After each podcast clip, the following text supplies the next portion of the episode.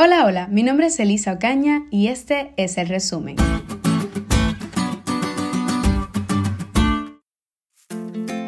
Continuamos con el estudio del mensaje del primer ángel en Apocalipsis 14:7.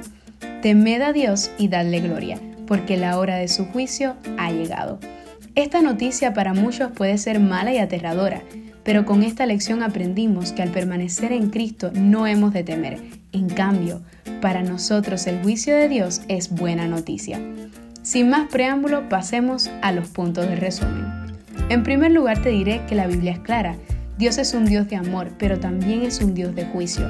Dios ama al pecador, pero aborrece el pecado. Conocemos las terribles consecuencias del pecado y lo que ha hecho con nuestro mundo. Así que por amor a sus hijos, Dios pondrá fin de una vez y para siempre a todo el mal que existe. Génesis 18:25 nos declara que Dios es el juez de toda la tierra y Eclesiastés 12:14 nos dice que Dios traerá toda obra a juicio, juntamente con toda cosa encubierta, sea buena o sea mala. Este último texto nos lleva al punto número 2. Aunque el pensamiento de tener que dar cuenta de nosotros mismos ante Dios, el Dios que conoce hasta nuestros secretos más profundos, puede ser aterrador, no tenemos nada que temer. Y aquí la buena noticia. Jesús es quien nos representa en el juicio. Él es nuestro abogado, derrota los poderes del mal y da la victoria a su pueblo. La cruz y el juicio revelan que Dios es justo y misericordioso.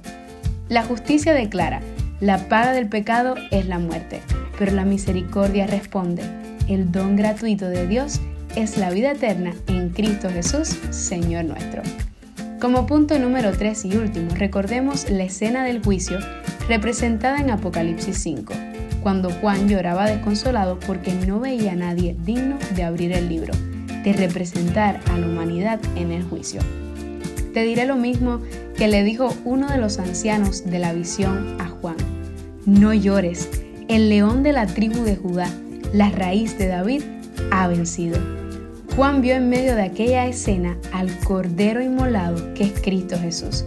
Por medio de lo que Cristo hizo en favor de nosotros, por su victoria sobre las tentaciones de Satanás, por su muerte en la cruz del Calvario y su resurrección e intercesión, somos libres de condenación y podremos reinar con nuestro Salvador por la eternidad.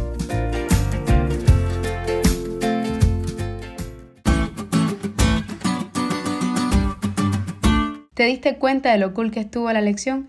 No olvides de estudiarla y compartir este podcast con todos tus amigos. Es todo por hoy, pero mañana tendremos otra oportunidad para estudiar juntos.